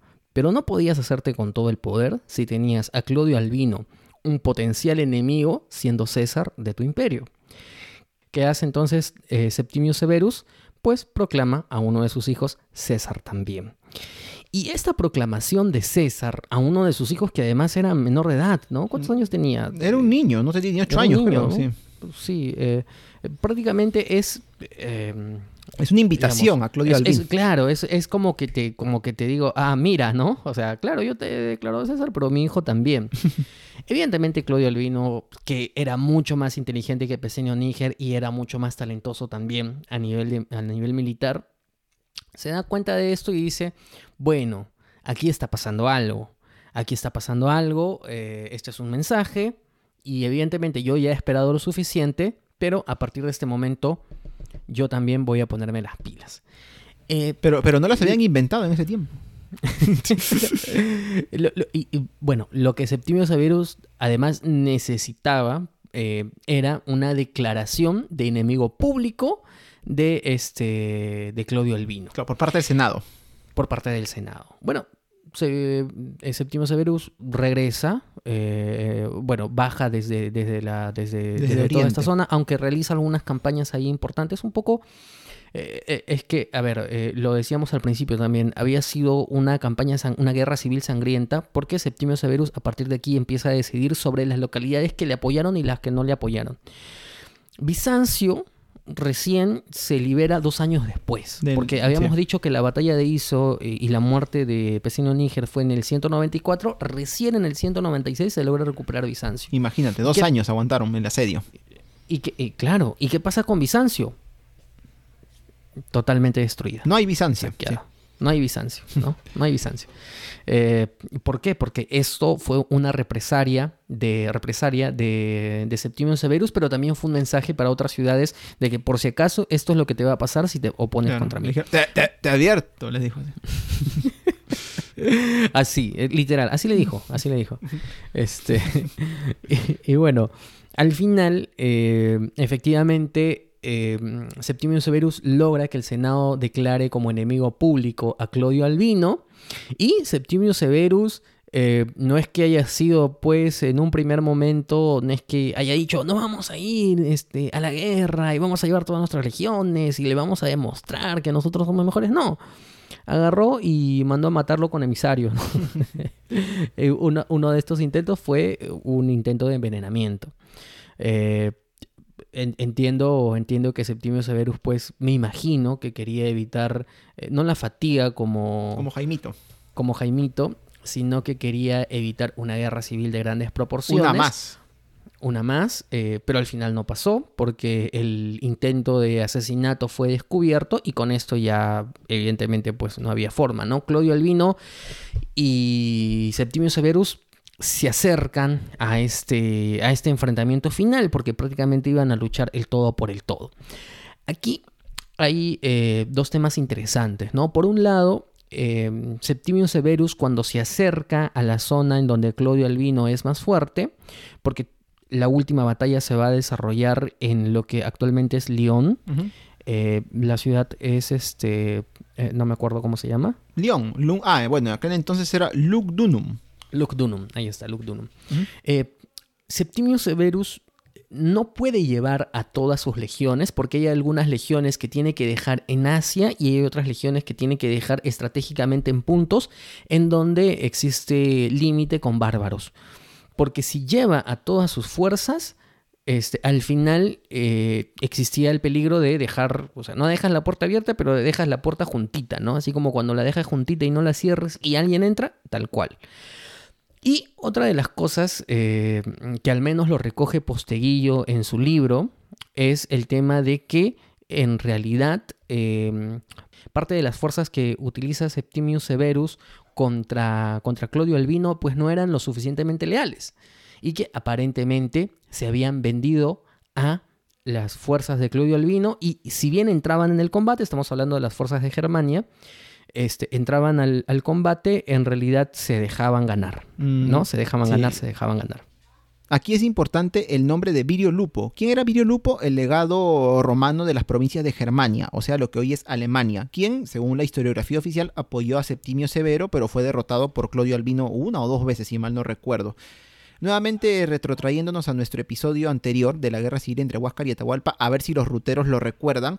Había un general eh, de Huáscar llamado, este, llamado este, un general de Huáscar, ¿no? Que paraba perdiendo las batallas. Por ahí un cronista dijo que, ah, este estaba aliado con Atahualpa. Bueno, seguramente Septimio Severo, al ver a Virio Lupo, le habrá dicho, tú, eres el Huancauqui del Imperio Romano, ¿no? Paras perdiendo todo, te has aliado con el enemigo. Eh, pero bueno, eh, pese a estos reveses que, se, que que podría, haberse, que podría haber sufrido Septimio Severo por las derrotas obviamente de su ejército, llega el 19 de febrero del año 197, ya mira cuánto tiempo pasó, cuando finalmente el grueso de ambos ejércitos, con los emperadores eh, en ambos lados, o sea, estando en el campo de batalla muy cerca de él, se enfrentan ya en la batalla de Lugdunum, ¿no? que actualmente, como dijiste, es la ciudad de Lyon, en Francia. Eh, la cual pues se comenta fue una de las batallas más sangrientas de todas las guerras civiles que hubo en Roma, ¿no? Si no la más sangrienta. Eh, sí, bueno, de acuerdo a lo que han recogido varios, eh, nos cuentan que es eh, probablemente la guerra civil más sangrienta, o la batalla, en realidad, más sangrienta de la historia romana en cuanto a guerras civiles han habido. existen muchas cifras, pero parece que las cifras más probables plantean que las fuerzas de Claudio Albino eran de 50.000 hombres y las fuerzas de Septimio Severus eran de 65.000 hombres. Estamos hablando de realmente fuerzas importantes que se enfrentaban y además, hay que decirlo, las legiones romanas eran eh, unidades eh, realmente e-, eran, digamos, el, top, top del, mundo, ¿no? O sea, mm, creo yo que era muy difícil que pudiese compararse eh, otro ejército a las legiones romanas y eran dos, dos bloques eh, dos montes, dos bloques de cemento que se chocaban unos con otros. La batalla de hecho no duró un día, sino que duró dos días. El primer día fue un empate. Un empate que desafortunadamente se llevó también muchas vidas. La cantidad de personas que fallecieron debe haber sido realmente importantísima. Y lo curioso es de que en este combate en el que sí participó Septimio Severus, porque claro, estamos hablando de un Septimio Severus que, que comandó, que se trasladó, que hizo esto, que hizo lo otro, pero aparentemente Septimio Severus no estaba presente normalmente en las batallas. Si bien él dirigía la estrategia que se tenía que utilizar, no es que estuviera ahí este, desenvainando la espada, ¿no? Tipo, este, no sé, Jon Snow de, Juego de Tronos.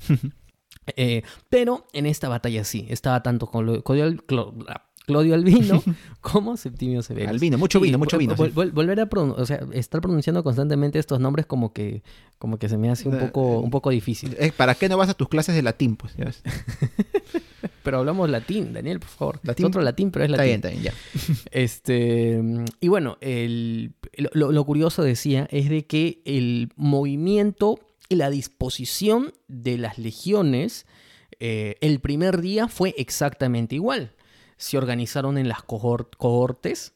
Este, cada uno tenía sus flancos, también el derecho y el izquierdo, y oh. eh, conforme, conforme fue desarrollándose el combate, se iban renovando las fuerzas con las cohortes que estaban este, detrás y así sucesivamente.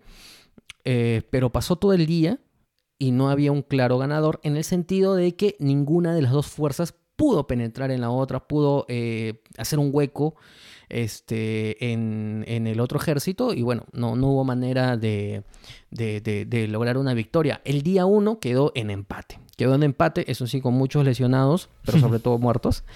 Y llegamos al día 2.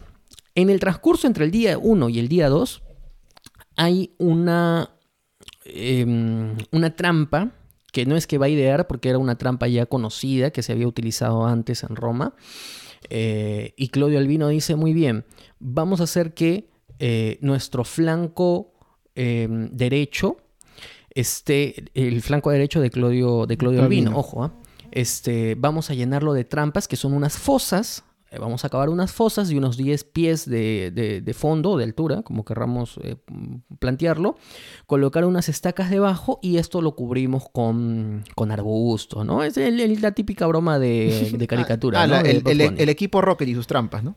Eh, claro, ¿no? y el día siguiente este, se organizan las tropas, pero Septimio Severus dice, muy bien, hoy día vamos a tomar la iniciativa, porque no puede ser posible que vamos a estar empatando otra vez. No, no, no, vamos a tomar la iniciativa. Vamos a tomar la iniciativa y vamos a hacer que, las que nuestras fuerzas este, estén distribuidas de la siguiente manera. Mi hermano, creo que se llamaba Leto, su hermano, este, el hermano de... No, Geta, Geta se llama. Geta, Geta, perdón, ya ves. Geta, el hermano de, de, Septimio Severos, iba a ir por, por, el flanco derecho, se iba a llevar la mayor cantidad de fuerzas con el fin de que ese, ese lado derecho sea más fuerte, valga la redundancia, pero pueda romper la resistencia del, del, flanco izquierdo de Claudio Albino y puedan llegar hasta la, hasta la parte de la retaguardia. Y por el flanco izquierdo iba a ir Septimio Severus con sus fuerzas menos que las que tenía Geta, pero también. Y por otro lado, al medio, eh, lo que, la, la disposición era de que no era la de avanzar, sino la de, la de al menos mantener la formación. Y ya está. Pero ¿qué es lo que pasa? Que justamente por el flanco izquierdo de, Septimio Severus, flanco derecho de Claudio Albino, es donde estaban las trampas. Y en el momento más álgido del combate, las tropas de Septimio Severus caen en la trampa. Tanto así que caen en la trampa que durante algunos minutos se pensó que el propio Septimio Severus había caído en una de estas trampas y había muerto. Eh, y aquí eh, eh, viene, viene otro, otro tema interesante, que uno de sus, de sus generales como que no, no aprovecha, ¿no? Pero como que se aguanta, porque él estaba en la retaguardia y ante esto él debió de haber salido con sus fuerzas y no salió, porque la intención de él que estos dos aspirantes al, trono, al, imperio, mueran y él quedarse con el poder y que sea proclamado con emperador. Al final esto no pasa. Em, Septimius Severus eh, está vivo, se quita la, toga púrpura, se enfunda un caballo y e inicia, el contraataque. Y ya con esto, este, y con las fuerzas que estaban en la retaguardia, logran eh, hacerse con la victoria, logran prácticamente destrozar toda la formación de Claudio Albino y con eso eh, gana la batalla. Y así vemos que con esta batalla eh, las ambiciones de Claudio Albino pues se terminaron, así como también su vida. Ahora, eh, según las fuentes que hemos encontrado, Jorge, no es que eh, se sepa exactamente cómo murió, solo que murió poco después de la batalla. Claro, algunos dicen que murió ejecutado por los soldados de Septimio Severo, otros dicen que murió suicidándose. Yo me imagino que de repente, mm, porque en el, Imperio Romano creo que hay esta costumbre a veces de algunos oficiales decirle, bueno, ya estabas acorralado, toma la daga, mátate. Mm, bueno, eso fue lo que probablemente hizo Claudio Albino. Claro, lo que pasa es que Claudio eh, Albino, bueno, una vez que... Claudio, Claudio. Claudio les, estoy cambiando el nombre. Claudio Albino, una vez que pierde la batalla, Este, se refugia en lo Lugdunum, eh, siempre me equivoco. Lugdunum, ¿no? Lug, sí, eh, Lugdunum, Este, se refugia ahí. ¿Y qué es lo que pasa? Que eh, había perdido, ¿no? Pero todavía tenía algunas fuerzas. Entonces, Septimio Severus, inteligentemente, dice, muy bien, yo voy a ser magnánimo. A las legiones que se... perdón, le dijeron, no, no, tú eres Septimio Severus. ¿no? un nombre más. a, los romanos que les gustaba tanto ponerse nombres así, pero por en cantidades este, interesantes. Era a lo, a lo Riestra, ¿no? A lo Riestra. que tenía así nombres, pero por doquier. Entonces, que no puedo comprender. Entonces, em, dice, bueno, las, las, legiones que abandonen a, a Claudio Albino, eh, entonces les voy, las voy a perdonar, van a poder regresar a sus lugares, no va a pasar nada. Por ahí alguien le dijo, no, pero no les vas a castigar. Dijo, no, ya suficiente castigo ha sido la lucha porque en realidad fallecieron muchos. No tengo ahorita la, cifra de, cuántos fallecieron, pero evidentemente fue una cantidad importante. Fueron dos días de batalla, cantidad de muertos y heridos. Los vamos a contar por decenas de miles probablemente. Eh, entonces, eso sirvió para que prácticamente Claudio Albino se quede en el aire. No, ya no, no haya quien lo apoye. Peor aún, las personas de la ciudad sabían lo que había hecho Septimius Severus en Bizancio. Entonces dijeron, si acá viene el emperador a hacer lo mismo, nos fregamos. Entonces mejor lo hay que entregarlo a Colodio Albino y que vea este que vea que hace Septimius Severus. Eh, si bien es cierto, tienes razón, no existe consenso para saber cuál fue si su captura, si intentó suicidarse, no se sabe. Lo que sí se sabe es que su cabeza se cortó, su cabeza fue enviada a Roma conjuntamente con una carta dirigida a los senadores en tono burlesco, diciéndole a los senadores, ahí está pues, ahí está al que ustedes apoyaban. Y creo que Septimio Severo se subió a su caballo, pisoteó su ropa, su cuerpo, no sé, una cosa así, ¿no? Lo humilló. Este, lo humilló, ¿no? Eh, y su familia de Septimio Severus también fue última. No, no, la de, la, de, la de Claudio Albino. sí, estoy, estoy confundido con los nombres.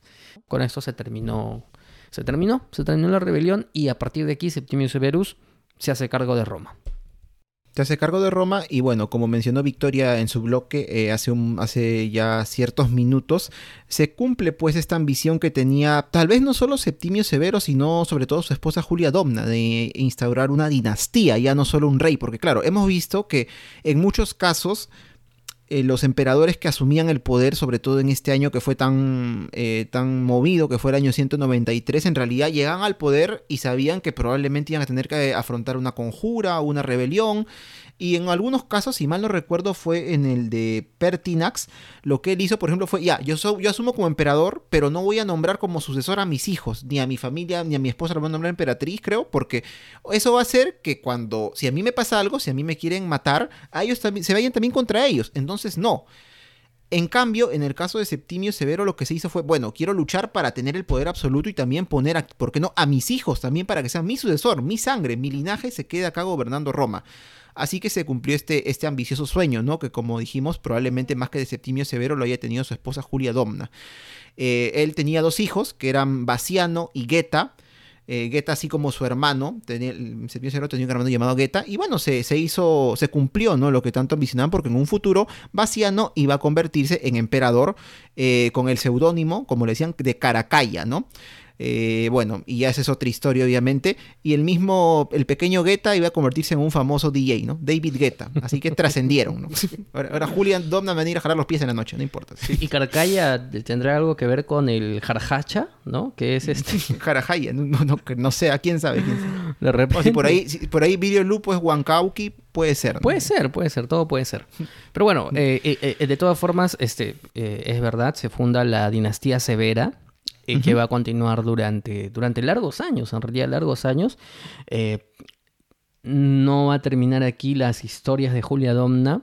Y, solamente ya para un poco ir cerrando eh, respecto a ella, es cierto de que Posteguillo hace un esfuerzo importante por traer esa figura de relevancia, ¿no? Porque aparentemente en su oportunidad, pues la historia ha sido vista desde el lado de los hombres y no tanto desde qué tanta influencia pudo haber aportado las mujeres también para la toma de decisiones. Ojo con eso. Eh, no obstante, existe un indicio muy claro de que efectivamente eh, la influencia de Julia Domna fue importante, porque ella, en el transcurso del gobierno de Septimio Severus, recibió títulos importantes, entre ellos un título relacionado incluso a al, tema, al tema militar, ¿no? Madre de... Madre de las legiones, Madre de las legiones, ¿no? sí, en latín, igual, no, no, no, no, no, no lo recuerdo con exactitud, pero sí. Uno entre tantos, entre tantos títulos eh, que se le otorgó, incluso salió en, en, monedas también, ¿no? Así como ahora compramos el, o nos dan el sol con, con figuras de o, los billetes, mejor peruano, ¿no? O, como los billetes, este, en, vez de, de, ver pues a Quiñones, veíamos ahí a Julia Donda. Entonces, realmente fue una figura importante. Y, y, solo para acotar eso mismo que dices, ¿no? O sea, uno busca de repente en internet, o será que no sabemos buscar documentación un poco fuente sobre Julia Domna en sí mismo su papel, no encuentra mucho, ¿no? Solo encuentra que fue emperatriz, que es cierto, tuvo estos títulos que mencionas, este sobre todo madre de las legiones, que fue una mujer muy inteligente, que bueno, que fue ambiciosa, pero, pero no hay tanta documentación o no hemos encontrado acerca de ella como si se puede encontrar quizá de su esposo, de Septimio Severo, o de los otros este, eh, autoproclamados eh, eh, augustos, emperadores, ¿no? Este, como tú dices, se, ha hecho un poco de lado o bastante de lado la participación o la relevancia que han tenido las mujeres en este tiempo, incluso sin llegar a ser oficialmente gobernantes o mandos militares. Es ahí algo que, nos queda también de esta, de esta historia en general y no solo del libro de, de, de Santiago Poseguillo. Así, que, bueno, amigos, mediante este episodio hemos querido retratar un episodio de la historia universal que a Daniel y a mí nos ha parecido muy interesantes muy interesante, eh, eh, sobre todo por, porque grafica muy bien eh, la ambición del poder, ¿no? La ambición del poder, hemos pasado de una guerra civil a otra guerra civil, de dos imperios muy importantes para la historia universal, primero el imperio incaico, importante, claro que sí. Y hemos pasado también al Imperio Romano, en donde nos hemos encontrado con una guerra civil particular que tuvo consecuencias, porque evidentemente eh, años más tarde Roma va a entrar ya en decadencia propiamente dicho. Va a haber esta decisión entre Roma de Oriente y Roma de Occidente. Vamos a encontrarnos con fuerzas bárbaras mucho más importantes cada vez. Y eh, aunque no lo hemos dicho, de refilón también está este, toda la historia del cristianismo primitivo que iba aconteciendo conforme estos hechos también iban aconteciendo. Solamente para dar un dato, eh, se cuenta que Marcia, la amante de Cómodo, era justamente cristiana. Y que en aquel entonces, cuando obviamente que el cristianismo primitivo era perseguido por Roma, eh, eh, lo, hemos hablado un poco cuando hablamos de cristianismo primitivo, Marcia, em, eh, digamos que convenció a Cómodo a perdonar a alguno de estos seguidores que estaban presos y los liberaron. Entonces, este, era una historia que iba aconteciendo paralelamente solamente como pequeño dato, entre, entre estos años tumultuosos de Roma. Así que bueno, Daniel, ya estamos por terminar el programa. ¿Dónde pueden escuchar los ruteros este y los demás episodios? Los pueden escuchar en las principales plataformas de podcasting como lo son Spotify, Evox, Apple Podcasts, Google Podcasts y otras más. Y también pueden encontrar pueden encontrar por las rutas de la curiosidad en las redes sociales. Estamos en Facebook en Instagram como por las rutas de la curiosidad y en Twitter como arroba por las rutas 1. Así es, también eh, pueden encontrarnos a nosotros en nuestras cuentas personales. A Daniel lo encuentran en... En Twitter me encuentran como Daniel Tucto en arroba datransporter-abajo, con D, datransporter-abajo. ¿Y a ti? ¿Cómo te encuentran? A mí me encuentran si me llaman al siguiente número 9. a mí me encuentran en Twitter como arroba jcoco2515. Esta semana, bueno, en primer lugar, eh, hemos publicado un bonito álbum de fotos. Una, quiero eh, expresarme bien, una bonita sesión fotográfica que nos ha realizado Sinara Photography con el trabajo profesional de Cintia Aranda. Así que les recomendamos que se den una vuelta por Instagram o por Facebook y ver ahí el, bonito resultado que ha logrado, que ha logrado Cintia con nosotros. Este, y, recomendarles totalmente de que si ustedes también quieren hacerse una sesión fotográfica profesional, eh, sea para, solamente por un tema de imagen personal, por imagen profesional, por las actividades que realizan nuestros colegas podcasteros también, pueden contactar con Cintia a través de la página Sinara Photography que la encuentran en Facebook e Instagram. Pero además, también esta semana aperturamos un grupo en Telegram. Así es, estamos en Telegram ahora. Si gustan pueden eh, escribirnos este, al inbox del Facebook o también por Instagram si gustan o también escribirnos al correo que es por la ruta de la curiosidad arroba gmail.com. Saben que nos encuentran en todas partes por mensaje directo de Facebook para poder este, enviarles el enlace, ¿no? Y puedan este, estar también en Telegram. o, también hay otra forma más directa, ¿no? Lo buscan, buscan en Telegram, buscan por las rutas, así se llama el chat. Van a encontrar nuestro logo actual. Este logo actual, eh, mm, eh, trabajo, un gran trabajo que ha hecho Jonathan Bernal de JB Design. Ya saben que si quieren realizar diseños tan bonitos como el de nuestro nuevo logo de la tercera temporada, como la portada de este episodio, pueden contactar con Jonathan y les va a hacer una chamba realmente, realmente muy buena. Así que ahí nos pueden encontrar. Todavía tenemos el grupo en el WhatsApp. Este ha habido todo un tema entre WhatsApp y Telegram esta semana.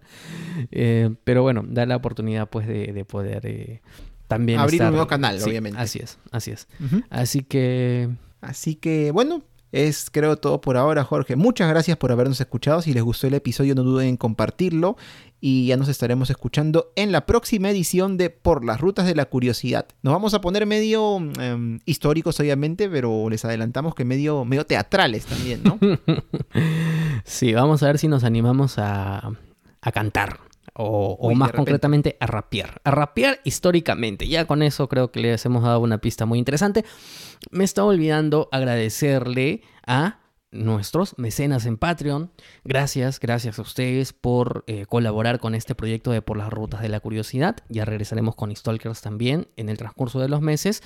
Y eh, comentarles que estamos publicando, hemos vuelto a publicar el episodio dedicado exclusivo para Patreons hemos eh, publicado una edición de Por las Ramas relacionado a la despenalización del aborto y esta semana vamos a estar publicando un nuevo episodio de Por las Ramas relacionado a el suicidio colectivo en Jonestown. Así que para los suscriptores de Patreon ese tema va a ser durante esta semana. Ahora sí, Daniel, nos reencontramos la próxima semana en una nueva edición de Por las Rutas de la Curiosidad. Hasta luego, gracias, chau.